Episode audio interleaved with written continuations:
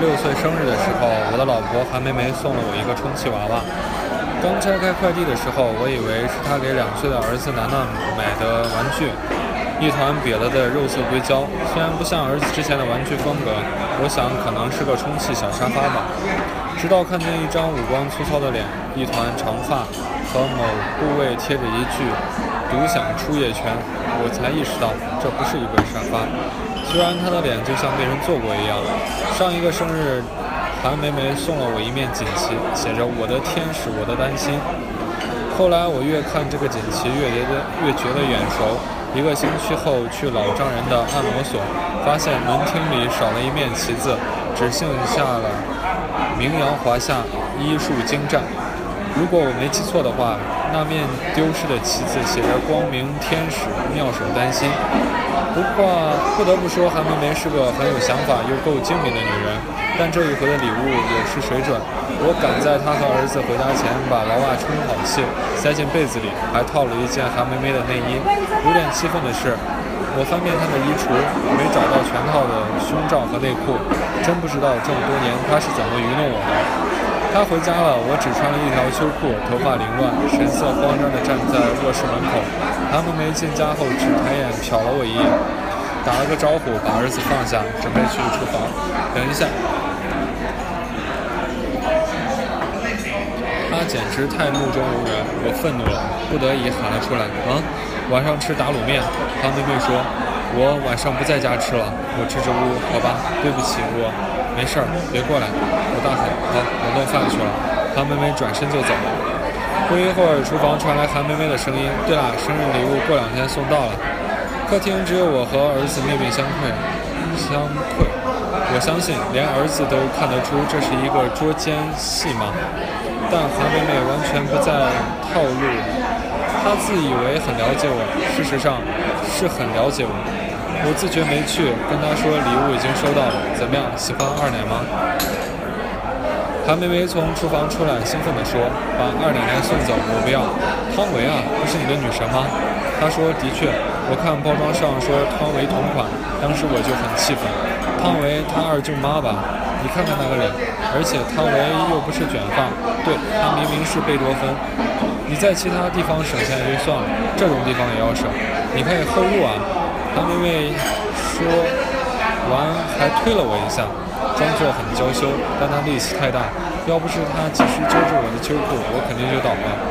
有一次，她牵儿子过马路，我还把南哥的胳膊牵脱臼了，这下把我搞得很娇羞。就我这身板，跟充气娃娃是挺配的。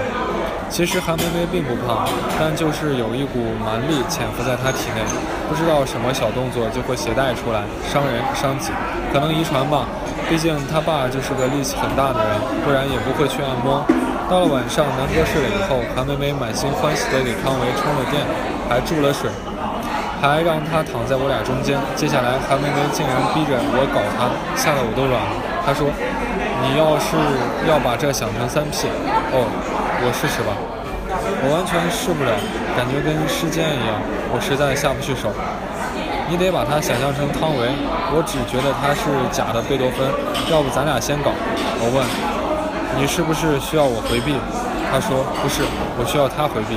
妈的，韩梅梅跳起来，抓起汤唯压在我脸上，我两眼一黑，一股劣质塑料味扑面扑面而来。老娘还不是为了你！韩梅梅的蛮力又上来了。我都透不过气来，最后汤唯呲了我一脸水，他大笑着放过我。我从来没想要过三 P 啊！你干嘛？他擦着身上的，我擦着身上的水。我以为你想要点新鲜的。韩梅梅说：“我想我知道了，是他想要点新鲜的。结婚后他就没上过班，因为不想起床，这样就有大量的精力无处发泄，以折磨我为乐趣。有了孩子后好一点。”可是南哥断奶之后，我就发现他对待儿子就像对待玩具一般，磕碰是小，问题是他吃什么就给南哥吃什么，包括面皮和辣条。我觉得这也太严重了，还特意跟我爸聊了一下，问我，问他我小时候是吃什么。他当时坐在海鲜铺里数钱，听我问完了，就指了一下面前的鱼虾蟹，说卖不掉的都拿回去给你吃了。臭鱼烂虾的。我听了之后有点释怀，可能在我们这样的城市、这样的阶层，孩子随便喂喂就能长势喜人，但也不是，也有点不同。现在我继承了我爸的海鲜铺，但是从来不把海鲜带回去给儿子吃。我们是黄土高原上的内陆城市，方圆一千里内都没有海，这样进来的货能吃吗？我更担心的是，玩具总有玩腻的时候，哪怕玩具是个孩子。据我观察，韩美美没耐心的时候，就会独自去阳台抽烟，任她哭闹撒泼。如果心情还不错的话，她会留下来骂他。好在他还不怎么会说话，我只要听见儿子挨骂，就知道他惹妈妈生气了。我总是会安慰美美。只是有一次，我听到了他骂儿子的话，并不难听，但是有点让我伤心。之后就再没有安慰过他。让我伤心没关系，我只是怕这种生活没能让韩美美满意。我快睡着的时候，迷迷糊糊听到她说：“妈妈的忌日快到了。”我把她搂在怀里，像哄儿子睡觉那样，轻轻拍着她。半夜，我被儿子的呼声吵起，推了推梅梅，她好像能睡死了，没反应。我便起来去哄南哥，他一向睡觉很轻，也许今晚太累了。等我回到卧室，床上只躺了一个女人，不是梅梅，是维维。我知道韩梅梅经常会失眠，好几次我半夜醒来，都发现她站在阳台上发呆，或者靠着窗户上抽烟。她失眠也不会表现得烦躁，只会说白天睡多了，然后对我笑笑，带着一身烟味儿回到床上。我想她可能太寂寞，于是上一次忍着睡意跟她聊天。他说原来收垃圾的车每天凌晨四点钟来，有时候有个人还会吹口哨，真有意思。现在可是现在，我等了半天，美美没上床，我又开灯把家里找了一遍，再看表，凌晨两点，韩梅梅不见了。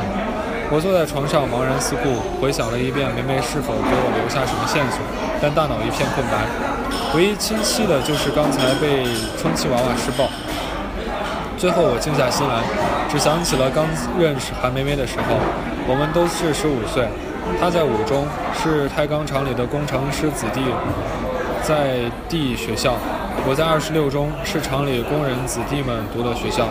两个学校中间隔了一个太钢化工厂垃圾场，垃圾场总有几头猪在吃垃圾，还有几对学生在谈恋爱。我在那里第一次见到了韩梅梅，还是为了去看她的屁股。在那之前，我已经听说过很多关于她的传闻。在学生年代，一个女生能成为焦点，不外乎因为好看，并且够解放天性。但是人们不会说那是一种解放天性的女生，只会说那是一个风骚的女生。当然，除了风骚，韩妹妹还学习好，过得太钢杯英语风采大奖赛二等奖，也成为她传奇的一部分。我当时的哥们儿顺子说她是五中初中部唯一一个破过处的女生，看她的屁股就知道。而且她经常早上不来上学。等我看到韩梅梅的屁股小小的、圆圆的，并没什么特别，她发育的也一般般。留言就是这样，没根据还不负责。当时她身边围着一群跟班的，多以男生为主，在说笑打闹，而她远远看着吃垃圾的猪。我们在远方看着她，后来她主动跟我们说话，大方而开朗，让我们显得跟没见过世面似的。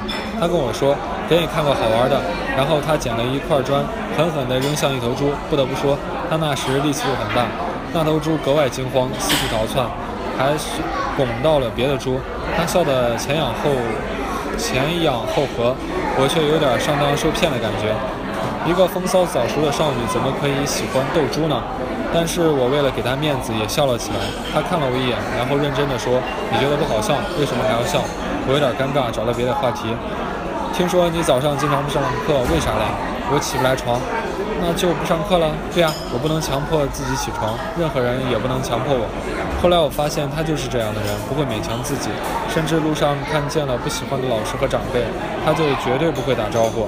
在太康这里，熟人太多，而他不喜欢的人也太多，所以他就成了一个不太招人喜欢的人。这时门突然响起，我第一反应竟然是赶紧钻进被窝，假装睡着。过了一会儿，韩梅梅蹑手蹑脚进来，也上了床。我只是看了一眼，确定是她，就再也没睁开眼。第二天她没有任何异常，我侧面问了几句，我有没有打呼噜？晚上睡得好吗？你半夜起来了吗？他说睡得很好，完全没什么不对劲儿。我不打算再问什么，如果他自己不想说，我是无法勉强的。我又问他今天有什么安排，他说等下带南哥出去晒太阳，顺便刷个好网。中午回来吃饭睡午觉，等他醒了陪他看一会儿蜘蛛侠。下午带他出去逛逛，晚上回来吃吃饭睡觉。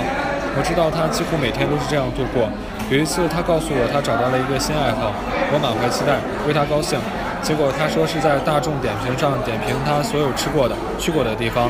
我听了之后有点难过，而且我知道用不了多久他就会点评完，无外乎是什么麻辣烫、刀削面之类的小吃。我都没有带他去过什么高级的餐馆。水饺的，没有，跟他说。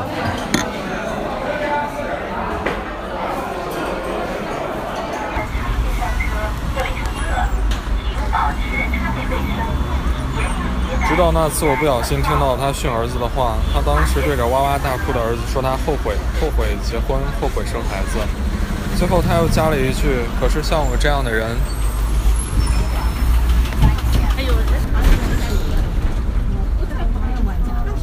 可是像我这样的人，就算不结婚不生孩子，能干什么？他这样的人是怎样的人？我们结婚三年，我爱他不止十年，最近他却越来越摸不准他是怎么样的人。十年前我要中考的前夕已经混得很熟了，他对我说，他每天就是想赶紧到大城市去，他再也不能忍受这个地方、这个学校、这个工厂、这群猪。我以为他很喜欢那群猪呢，毕竟。他欺负猪的时候笑得非常开心。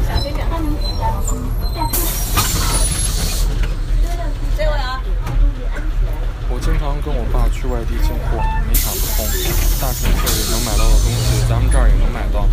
fuck，你懂个屁！这儿的人都跟垃圾猪一样。他变得很凶，接着开始训我。他妹妹英语好，经常用英语骂人，我更是一句听不进去。最后竟然问了他一句：“你是不是处女？”他却没有恼怒，很平静地说：“在大城市，人们就不会关心这些问题。那关心啥？难道大城市的处女很少？”他拿出一本杂志，翻到某页，上面是北京那一周的话剧演唱会、导演交流放映会和各种艺术展的信息。他指给我看，人们会关心这些。有这么多能看的东西，但是在这儿只能看猪吃垃圾。fuck。他说的真有道理，我怎么没想到呢？我想我就是从那一刻起爱上他，不是因为他的屁股和脸，而是他身上有种更深远、更大胆的东西，是我说不出来的向往。是的，我向往的是他能有所向往。那就好比那时他看着猪，而我看着他，我知道我距离他能看到的东西还很远。但是我喜欢看着有这样目光的他，那样的他已经和所有太钢厂的人拉开了距离，而我也跟那些喜欢他的男生拉开了距离。可是事实上，他中考成绩很差，只能进二十六中。也许是因为早上经常不上课的原因，而我更差，去了技校。我有种不好的预感，因为我知道二十六中是什么样的地方。为了能让他留出那点向往，我经常跑到他的学校看他，督促他，同时警告二十六中那些垃圾男生离他远一点。儿子过生日的那天晚上，我再次发现了韩梅梅半夜离家，而且我还发现她并没有打扮，甚至披头散发，背了一个上学时候用的书包就走。两个小时后回来，像什么事情没有发生一样。我肯定找到。他肯定找到比看垃圾车更有意思的事情了，肯定是一个男人，怪不得他要送我充气娃娃，凭什么他用真的，我就要用假的？还是贝多芬？韩妹妹平时打交道的朋友很少，自从有了淘宝，她也不去逛街了。我本来打算跟踪她几天，但发现无法实现，因为她的活动区域主要局限在小区内。我陪她待了几天，每天都一样。她跟不同的妇女交流孩子送哪家托儿所，哪家菜场的大蒜便宜一点，以及小孩吃饭香不香，小孩今天又闯祸啥的。第五天，我总算了解了点新鲜的内容。我们楼有个爱穿豹纹的张姐，因为老公做大保健，让她也染上了性病。实在听不下去了，下午我直接去了老丈人的按摩所，需要补充一点阳刚之气。自从韩梅梅他妈去世后，她跟老韩的关系就很紧张。这些年多亏了我，稍有缓和。我不指望从他那里能得到什么有用的消息，只是需要聊聊。果然，老韩看到我的脸，十分关切，一泪：“你这状态有问题。”赶紧爬床上，不用，爸，我是我不是来按摩的，不管你是不是，我都得给你按。你的肝出问题了，看你的脸色就知道，可能是每天陪妇女聊天的代价。梅梅最近有来过吗？我趴在床上，头卡在小洞里，说话的十分用力。没有啊，哦，你俩吵架了。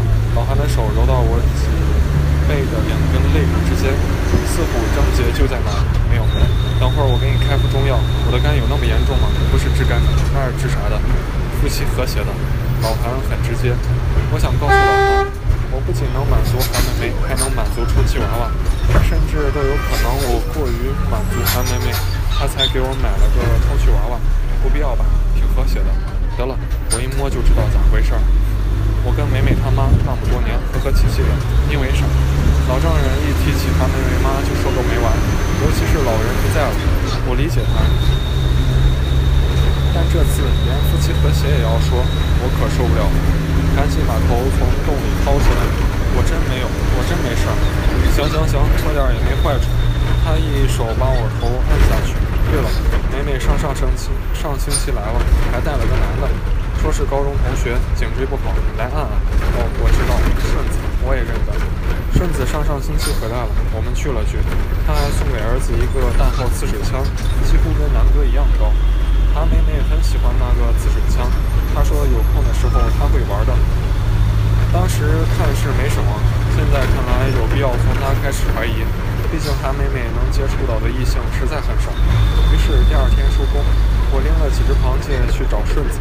顺子高中毕业后就去北京做生意，虽说做得一塌糊涂，但老子有点背景。他回来就是因为家里拆迁分了十一套房子，喝了茶又点了酒，该客套都客套完了。我终于忍不住说明了自己今日的困惑。顺子拍拍我的肩，我理解，毕竟是娶了韩梅眉毛，这是啥意思？韩梅梅是开钢厂所有后生的女神呀，李雷。说实话，我原来一直想不通她最后怎么嫁给你了。结婚的时候一个朋友也没告诉我。我不知道该说啥，只好盯着她的鞋。她穿了一双黑布鞋，完全不像个有钱人。现在我知道了，为啥不告诉同学？毕竟女神的神没了，就剩女了，有心理落差。不过我还是不知道她为啥嫁给你。前几天你不是监督见她了吗？问她就知道了。没好意思问，看她挺幸福的。我找她还是为了你的事儿，我有点吃惊。我老子不是在高速管理局管事儿吗？他说你经常跑高速拉货，每次大节小节都是要送礼送钱，让我找找关系。我差点感动的鼻涕眼泪。他妹妹心里有我，应该挺顽固的是我吧？也许只是想省点钱，那也省我的钱，所以还是我的。虽然我所有的钱都是他的花，这样一想，我觉得对不起美美。就是因为跑长途送礼，我认识了其中一个收费站的女孩胡婷婷，她比其他收费员都生动和礼貌。也许只是对我才能生动起来，我总能把他逗笑。那次我给他送了，一盒精装月饼，一个一千块钱的红包。胡婷婷没有要红包，当下把月饼拆了。说自己最喜欢吃五仁馅的月饼。之后我们私下的联系就不限于群发的问候了。我觉得胡婷婷跟韩妹妹很像，连喜欢的月饼口味都一样，所以挺喜欢她们。但是有时候又在想，既然他们很像，有一个不就够了？我干嘛还要想找另一个？他没说别的，我问，没了。顺子想了想，你这双布鞋挺逗，淘宝上买的。我临走前实在忍不住问了一句，不懂了吧？以为我土鳖，有在北京有钱人都这么穿，顺子一脸鄙视。回家路上，我还在琢磨胡婷婷这个女人对我来说是个什么样的存在。她不是韩梅梅的替补，更不是韩梅梅的升级，不过胸比韩梅梅大，能把公路局制服穿出情趣制服的感觉。可是我都没有把，没有兴趣。我想起来最先开始聊，是因为我发给他一个笑话。妻子怀疑丈夫有外遇，就请了私家侦探跟踪丈夫。侦探终于弄清了真相，向他报告说：“你丈夫总是跑长途，一条线跑了好几次。他的前任在外地。”他说：“不，他是在跟踪你。”他答：“他回答我，你简直太逗了。”我便有兴趣继续跟他聊下去。可是那个笑话是韩梅梅讲给我的。妻子怀疑丈夫有外遇，私家侦探终于弄清楚了真相，向他报告：你丈夫今天到过一家美容院、一家时装店、一家夜店。那个婊子是谁？他说：“呃，呃，他是在跟踪你。”他答：“男妹妹总能让我开心，但我除了傻笑，好像没有回给他同等的开心。最不平等的是，他知道怎么让我开心，而我拿不准能让他开心的是什么。”在这样不平等的胡婷婷住了进来，我觉得自己简直太丑了。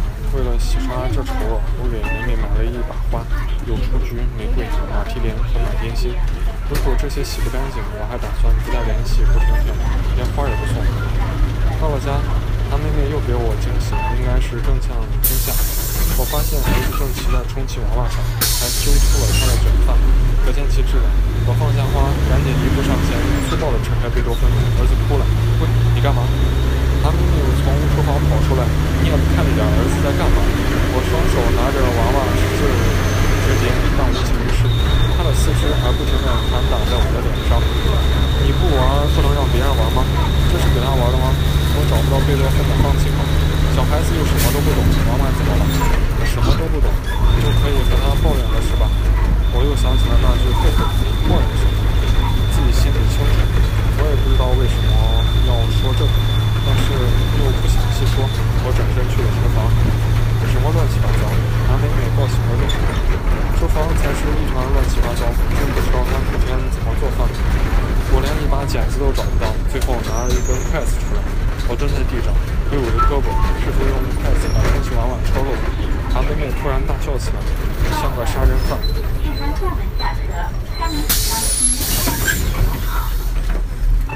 你是不是还要坚尸？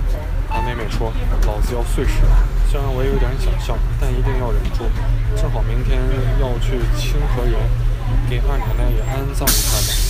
清河园是公公，我才想起明天是她丈夫是丈母娘四周年的忌日。这时，韩美美看到我买的花，莲花也准备好了。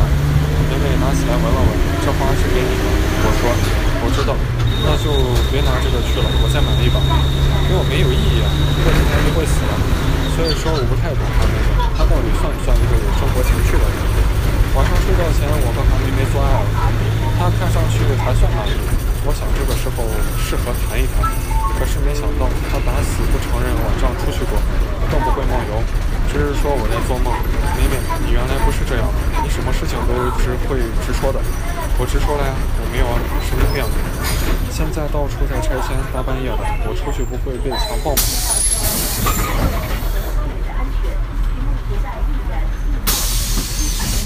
韩美美说：“所以不是一个人出去的吧？不就是外遇吗？我真佩服他的演技。神经病！”韩梅梅背过身去。第二天，他果然拿了那束花去墓地，老丈人见到我，还冲我眨眨眼，我只好点点头，意思是他配的中药很有用，他很信任。回来的路上，胡婷婷给我发了个消息，说她过两天要去临汾出差，就是我每次拉货要经过的地方，还说要住一晚，还一个收费的，有什么必要出差吗？他的意思再明白不过了，我只回了一句注意安全。送走老丈人之后，韩梅梅对我说：“你得，你记得妈妈去世的时我写的悼文吧？”嗯，那篇悼文差点让老丈人跟他断绝父女关系。事实上，他还给过一些远亲近邻写过悼文。但反馈都很不好，他并没有不尊重逝者，只是没有夸张颂扬和过度煽情。而且悼文竟然是他高中时候的一个梦想。那时他有个同班同学出车出车祸意外过世，他们关系特别好。毕竟韩梅梅这样的女生，同学都不待见她，她感情好的就更少。她发自肺腑地写了一篇悼文，在灵堂里，听者无一不落下泪。那之后，他就说他喜欢写悼文，他喜欢回顾和总结别人的一生。虽然我觉得有点怪，但好在他没有把心思放在谈恋爱和鬼混上。不是要去大城市吗？我有一次骑了两个小时自行车去看他的时候问：“我要去的，这又不冲突。”韩美美白了我一眼。以后你有什么亲戚过世需要写悼文的，告诉我，不要钱。他继续说：“好的，但是不要影响学习啊。”这句话从一个技校生嘴里说出来没有说服力，但我都被自己感动了。他答应的好好的，可是成绩没有上去，高考也没有特殊发挥，最后在我们城市里上了一个大专。其实这没什么丢人的，太钢厂里一半子弟最后都是上大专，然后进厂工作，父母干的啥，后生就继续干啥。国家总是需要有人在炼钢的。那时候我已经开始接管我爸的生意了，跟韩妹妹上过一次床。为了那次上床，我还无耻的先上过别人做练习。同时，我把韩妹妹当成女朋友做对待。并不奢望他能同等对待我。大专二年级，他妹妹的妈妈过世，他写了太钢厂轰动的道观。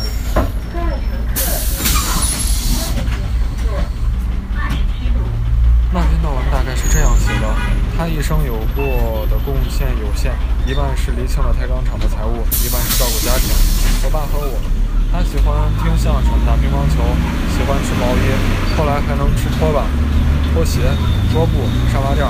最远的时候去过海南，得病以后，他说最大的遗憾就是没有看到我结婚生孩子。他最大的幸福是这辈子老公对他很好。虽然这个世界上还有很多东西他没有尝试过，但他并不觉得遗憾。我问你问我这样的人生有什么意义？我也不知道，因为这里的人大部分都是这样度过的一生。老丈人要气晕过去，让他滚，可他还给他了一笔钱。他去了北京，我再看望他也不用骑自行车了，改坐动车。我所知道的，他在北京做过七九八的咖啡店服务生、美术馆公关助理，都是他曾经向往的，却因为早上起不来床被开除。后来做了两个月的夜店 bartender，怪他手劲太大，砸碎了店里三十多个杯子。还有几次摇冰的时候，把水甩在客人脸上，他主动辞职。还做过平面模特兼摄影师助理，不知道为什么没有坚持下来。我想他一直没有学会如何做一个讨人喜欢的、有自控力的人。在韩美美迷茫的时候，我求婚了，她答应了，还跟我回了家乡。现在我觉得我写错了。韩美美站在一片荒凉里说。其实当初从北京回来，我就觉得我写错了，太幼稚了。他继续说，也不是错，就是有点幼稚。我又搞不懂韩美美想什么了。我以为妈妈没见过世面，人生就没有意义。其实不是的，就是嘛，怎么可能没有意义？就算你见过那些世面，见过太钢厂的人，没见过的，难道就有意义了？什么意思啊？我看着韩梅梅，她又出现了少女时期的那种神情。稍有不同的是一种不指向任何方向的向往。有些人就像我这样的人，注定干不了什么有意义的事儿。不管在哪，他低下头，我就搞不懂了，什么叫有意义啊？你当然不懂了，你每天只想着赚钱。我挣钱不是为了你和南哥。我提起嗓门，我知道韩梅梅并并不想跟我吵架，我有点后悔这么说，真是丢人。再说，她也从来没有乱花过钱，简直抠门。我是说有意义，起码是有些独一无二的贡献吧。除了你，谁也干不出来。不是挣钱，也不是干太钢厂里那些谁都学一学能干的活儿。你有的，韩妹妹总算把目光拉了回来点儿。你在大同点评上点评一家咖啡店，他们的特色：服务员的臭脸，厕所有人留微信交友。除了你，谁也想不到要写这个。我说，他点评过的所有店。所有的留言我都看了，fuck。他妹妹总是笑了，而我已经很久没有听过他讲英文了。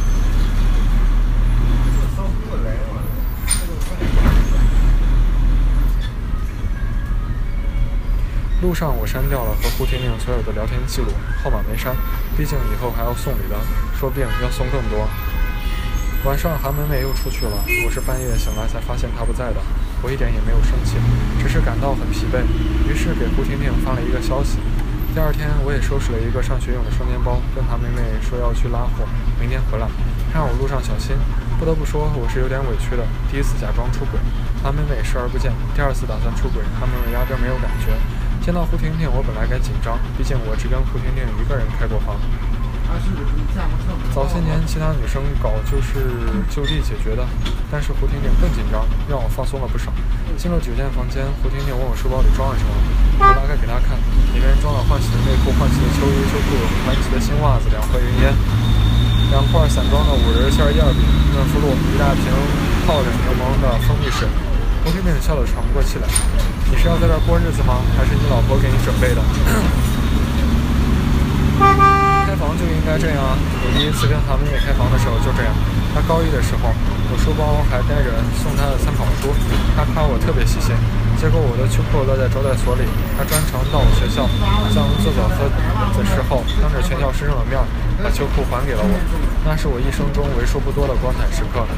胡婷婷却嘲笑我了半天，我有点烦了。这本来是表示对她的尊重，她完全不能领悟。现在谁穿秋裤土不土？胡婷婷说。北京人都实行这么穿，还要配个布鞋，真没见过。法克，我说，蜂蜜水是干嘛的？胡婷婷非要一个一个问，怕上火了吗？我说，心里心想，这一点像火都，这像一点火都没有了。本来胡婷婷还有点拘束，现在好像话也多了。我第一次听胡婷婷说这么多话，原来她那么多无聊。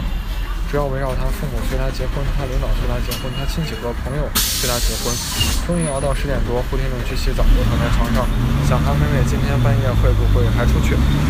到底是跟谁呢？这么多年，他到底对我是什么感情？他到底想过怎样的人生？这么一想，我就百转挠心，不想再看到胡婷婷。如果胡婷婷用自己的大胸把我征服了怎么办？那么多年的专一就毁了。其实毁了也没有人在意，可是我想心甘情愿的毁，而不是像现在这样。于是我匆匆收拾了东西跑走，路上给胡婷婷一个交代：对不起，接下来的几天我不知道韩梅梅有没有出去过，我已经懒得管了。这几个月她把我整得够累，我都开始怀疑她老韩配的中药了，而胡婷婷也不再理我了。一个星期后，我跑高速经过胡婷婷的收费站，她给我零钱的时候劈头盖脸来了一句。你为什么玩弄我？我一愣，我没有。胡婷婷尽量平静地说：“那这算什么？什么？什么都没有。”我都吓傻了。